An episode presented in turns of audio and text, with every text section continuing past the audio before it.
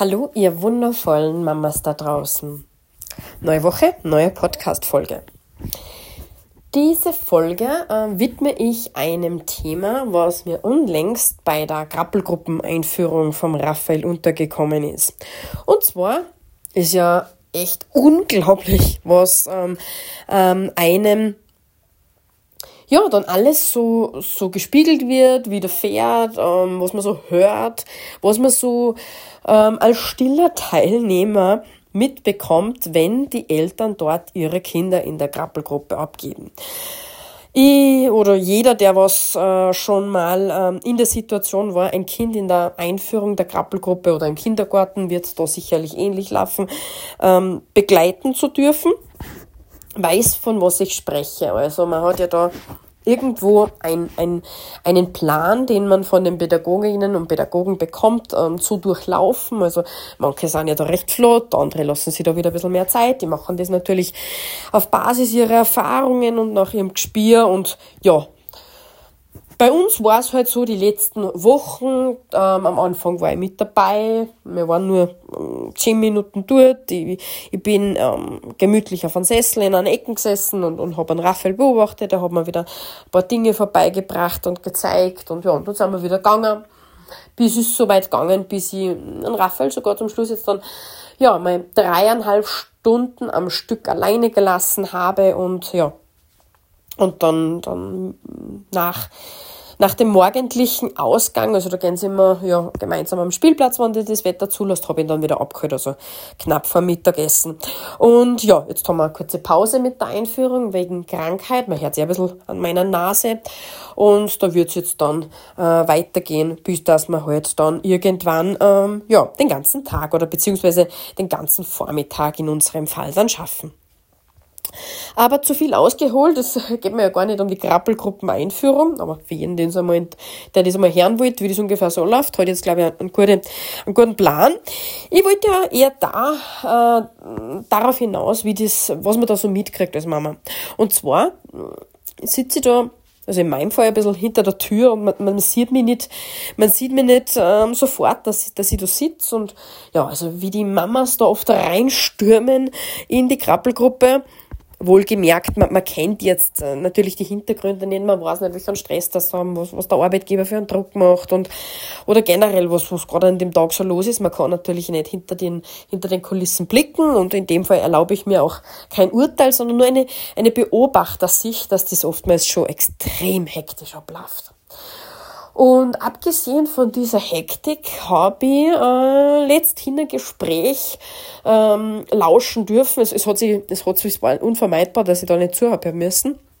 Und zwar ist, ist dieses Gespräch ähm, mit einer ähm, Krabbelgruppen äh, Pädagogin gelaufen und schlussendlich, ähm, ich da gar nicht weiter ausholen, hat das Gespräch so geendet, dass die Mama gesagt hat, ähm, die Mama hat immer recht. Also ich werde das schon wissen, weil die Mama hat immer recht. Und ja, das war dann auch gesetzt. Also die Mama hat immer recht, Punkt dahinter. Also, da war jede, jede Widerrede somit zwecklos und die Diskussion war beendet. Und mich hat, ähm, ich habe das dann für mich mitgenommen und habe mir gedacht, ja, die Mama hat immer recht. Und habe mir dann natürlich auch bei der ein oder anderen äh, ja, Reflexion wieder selber ertappt und denkt man, ja, aber stimmt das denn eigentlich wirklich? Stimmt es, dass die Mama immer recht hat? Dass wir als Mütter so das Universalrecht haben, wenn es um unsere Kinder geht, dass ähm, wir wahrscheinlich hier ähm, auf gut österreichisch die Weisheit mit dem Schöpflöffel gefressen haben und wissen, was ähm, unsere kleinen Zwerge da brauchen. Kann euch mit meiner jungen Mama-Erfahrung jetzt, der Raphael ist vor kurzem 16 Monate alt geworden, sagen, aus meiner Sicht stimmt das überhaupt nicht. Wir Mamas haben nicht immer recht. Und ähm, ich möchte euch diese, ja, diese Behauptung ähm, einfach aus meiner Sicht jetzt schildern anhand von, von, von drei Feststellungen, die ich selber gemacht habe in meinem eigenen Leben und die ich immer wieder beobachten darf. Ähm, auch in, in in einer Rolle, wo ich, wo ich selbst, ja, vielleicht auch noch gar nicht vorgehabt habe, dass ich Kinder kriege, aber die, was ich einfach, was ich einfach selbst für mich auch immer so gesehen habe. Und dieses, dieses Bild hat sie ähm, tatsächlich auch verschärft und verfestigt, seit ich, seit ich Mama bin. Und ja, die drei Punkte sind im Wesentlichen, dass ich einfach ganz fest davon überzeugt bin, also Punkt eins, dass Kinder bereits sehr früh ihre eigene Identität entwickeln. Und zwar, wann das ist, kann ich jetzt nicht sagen. Ähm, mein Bauchgefühl sagt mir irgendwie, das ist schon ganz, ganz früh. Und zwar, dass das, dass das Kind selbst vermeintlich schon einen eigenen Willen hat. Das kann sie vielleicht am Anfang noch nicht so ausdrucken, in, in, in, schon gar nicht in Wort, aber durch Gestiken in irgendeiner Art und Weise lassen es einen das dann schon spüren, ob man sieht oder, das, oder nicht, ist eine andere Frage, dass sie, dass sie einen eigenen Willen haben. Und diese eigene Identität, die übergehen wir als Mama sehr gern, weil wir wissen es ja besser. Das Kind sagt, signalisiert uns ähm, zwar in einer Tour nein, nein, nein, es mag das nicht, aber wir machen es trotzdem, weil wir wissen ja es besser. Wir wissen, na, das tut er gut, na, das tut er gut, wir wissen es. Und gerade die erfahrenen Mamas jetzt unter, unter den Zuhörerinnen, die, die werden das bestätigen können oder die Mamas, die selber Mama haben, wissen das, wie oft ähm, selbst in der, in der Diskussion mit der eigenen Mama es so ist, dass ja, man da regelrecht übergangen wird, wenn es heißt, hey Mama, da danke, ich brauche keine Hilfe. Doch, du, du brauchst da Hilfe. Du brauchst da Hilfe, ich sehe das, ich spüre das als Mama, du brauchst da Hilfe. Und es wird eigentlich komplett ignoriert, was man sagt. Und ja, das, das scheint uns, äh, das scheint von Anfang an so zu sein, dass wir einfach als Mama ähm, glauben, wir haben einfach immer recht. Und ja, übergehen da so ein bisschen die eigene, die eigene Vorstellung vom Kind. Erst recht, wenn sie sich äh, noch, nicht, noch nicht äußern kann, also vor allem nicht in Wort.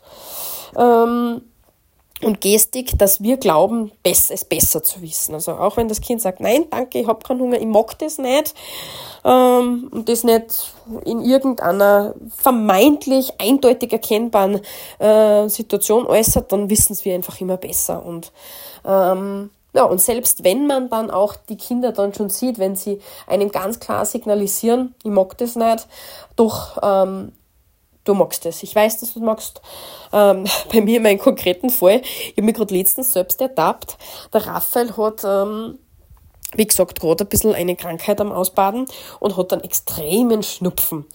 Und seit er den Schnupfen hat, man muss wissen, vorher wirklich, also er, er mampft ja richtig gern und, und hat, hat immer gern was im Mund, weil er einfach ja ein, ein, ein Kulinariker ist und, und gerne isst, was, ja, was mich ja prinzipiell sehr, sehr freut natürlich. Und mich wieder darum dann ein bisschen nervös gemacht hat, weil er eben aufgrund von seinem Schnupfen halt nicht so gern gegessen hat. Und ist ja ganz klar, man müssen wir uns nur selber Erwachsene nehmen, du schmeckst nichts, das riecht doch nichts, dann magst du halt auch weniger. Und Gauck ist mir auch, eh ganz klar. Und jedenfalls biete ich ihm eine Banane an und er liebt Bananen. Und verweigert, na, na, na, also macht mit seinem Kopf ähm, die verneinende Bewegung und ich habe schon festgestellt, das macht er auch, wenn ich, wenn er es eindeutig will und, und er dann noch greift dann und ich, ich war mir sicher, das war wieder so, nein, nein, nein, nein und er hat aber was anderes gemacht, was er vorher nicht, also vorher noch nicht da hat, in dem Zusammenhang, er hat wirklich den Mund weggezogen. Er, er, er wollte nicht, er wollte nicht. Nein, das habe ich nicht auf mir sitzen lassen. Gell. Ich habe ich hab das Stück Banane da genommen und, und wollte wirklich am Mund eine, ähm, eine shoppen. Und er hat dann ähm, mir schon zu verstehen gegeben, nein, Mama, ich mag nicht. Und hat noch seine Hände dazu eingesetzt. Und da ich dann gedacht, hopp, stopp einmal, stopp, stopp, stopp, stopp. Er weiß schon selbst, was er will und was er nicht will. Und ja, sind kleine Situationen, die dann immer wieder zeigen, hey, mein kleines Kind hat schon eine eigene Identität und, und darf die auch leben und soll die auch leben auf alle Fälle. Nein, wir Mamas haben nicht immer recht. Ja, zweiter Punkt ist, was mir auffällt, ist, dass extrem viele Mamas ja gar nicht ihr ähm, nach einer Intuition heraus handeln, sondern eher nach einem Glauben heraus. Ich glaube es einfach. Ich, ich, ich glaube es zu wissen, nach einer Meinung, nach einer allgemeingültigen Meinung. So, das haben wir doch immer schon so gemacht und, und das war doch immer schon so, so. Und aus diesem Verständnis heraus stülpen sie dann ähm, ja auch diese Meinung über ihr Kind und sagen, ähm, klar magst du das jetzt, das hast du immer so mengen, ich weiß, dass du das so magst. Und, und dieses Wissen und dieses Glauben ist aber nicht jetzt wirklich aus einem, aus einem ganz tiefen Bauchgefühl heraus, sondern nach einem Gespür. So ich, ich rieche, dass da was nicht stimmt, ich, ich spüre, ich kenne, ich habe die Verbindung, diese Urverbindung und die hat man wirklich als Mama zu seinem Kind, dass, dass, da was, dass da einfach was im Busch ist, dass da was nicht stimmt, dass es einem nicht gut geht. Ich glaube, gerade einmal später im Jugendalter konnte ich mir vorstellen, wenn, wenn vielleicht Kinder sich ein bisschen verändern aufgrund von verschiedenen Situationen und, und vielleicht da hm, Probleme ins Land ziehen, wie der erste Liebeskummer und Co. Und Kinder machen ja die Tür zu, wo es normal ja offen sind oder, oder verskriechen sie gleich einmal, obwohl sie eigentlich immer sonst den Kontakt suchen, dass dass da, ja, dass man da gespürt als Mama, ach, da bedrückt beim Schatz was. Er sagt's zwar nicht, er zeigt es zwar nicht, er tut so, als wie die Welt wäre in Ordnung, aber man spürt das ganz tief drin. Und diese Intuition als Mama, mm, bekommt oft nicht zu tragen, sondern wir glauben zu wissen. Denn um ehrlich zu sein, oft schießt man so schnell raus, dass man gar nicht, dass wir da gar nicht vorher diesen Prozess des Hineinspürens gemacht haben können, weil wir uns eigentlich sprichwörtlich, ja, eine Sekunde mit der Situation auseinandergesetzt haben. Also oft dieses, weil es halt schon immer so war, ähm, glauben wir Mama halt auch immer recht zu haben. Und na, manchmal stimmt's halt dann doch wieder nicht so. Ja, und der dritte Punkt ist, warum wir Mamas von uns oft behaupten, immer recht haben zu müssen, ist, weil wir es gerne auf, also als Ausrede hernehmen. Als Ausrede dafür, und dafür bin ich ganz fest überzeugt, dass man einfach rechtfertigen manchmal, wenn wir es nicht genau wissen, was unser Kind weiß. Weil wie schaut es denn aus, wie wirkt denn das, wenn wir als Mama nicht wissen, was unser Kind jetzt hat? Denn schließlich war es neun Monate in unserem Bauch, manchmal sogar ein bisschen länger. Wir müssen doch wissen, was mit unserem kleinen, mit unserem kleinen Schatz los ist. Und deswegen ist es oft eine Ausrede, wir Mama wissen es das. Und wie gesagt, und dann, und dann, dann schießen wir irgendwas oft aus der Hüften, ohne uns wirklich, ohne uns wirklich einzugestehen, na, manchmal wissen wir es einfach nicht. Manchmal wissen wir einfach wirklich nicht, was los ist. Ähm, und das ist, das ist einfach so. Und das brauchen wir auch nur mit uns erwachsenen Menschen reflektieren. Manchmal wissen wir einfach nicht, warum der Tag heute nicht so rennt, wie es ist. Manchmal wissen wir nicht, warum wir uns äh, so fühlen, wie wir uns fühlen, obwohl eigentlich alles auf Erfolgskurs, auf, auf positiven, auf positiven Beinen steht. Aber manchmal kann man seine Gefühlslage gerade nicht so einschätzen. Und das kennen wir doch auch bei unseren Kindern. Selbst ich bei meinem Raphael sehe das, er dann so trotzig oder orientierungslos auf das Zimmer rennt, irgendwas herreißt, wieder wegschmeißt. Ähm, ich frage ihn, ob er was essen will, er grinst, dann gibst du ihm was zum Essen, dann will er es doch wieder nicht und dann will er aussehen und nein, eigentlich, wenn wir draußen sind, will er wieder rein. Er weiß einfach nicht. Und wie soll es dann nie wissen? Wie soll dann ich wissen, was, was er will, wenn er es selber nicht weiß? Und das Eingestehen, dass man manchmal einfach nicht weiß, was sein eigenes Kind gerade will, das trauen wir uns als Mama oft gar nicht zuzugeben. Das ist einfach so, weil wir Mamas, wir müssen, wir müssen es doch wissen. Schließlich, ja, sind wir die Mama. Und diesen, diesen Druck, der bringt uns irgendwie, ja, so weit, dass wir das einfach oft als Ausrede nehmen ja, diesen Gedanken wollte ich einfach mit euch teilen und so meine, meine Schilderung, meine drei, ähm, ja, Learnings kann man vielleicht nicht so sagen, aber meine drei Erkenntnisse euch wiedergeben, warum ich glaube, dass es nicht stimmt, dass wir Mamas immer recht haben müssen. Und äh, diese Erwartungshaltung, die wir einfach ein bisschen aushebeln, denn auch wir Mamas sind Menschen, wir Mamas ähm, sind keine ja, irgendwelche Glaskugeln und können, können Dinge feststellen, die irgendwie noch gar nicht eingetreten sind und, und, und können einfach Seelen lesen. Also das wird nicht funktionieren. Wir haben eine super Intuition, wir haben ein super Bauchgespür und auf eins könnt ihr euch verlassen. Ihr habt eine super Verbindung zu euren Kindern.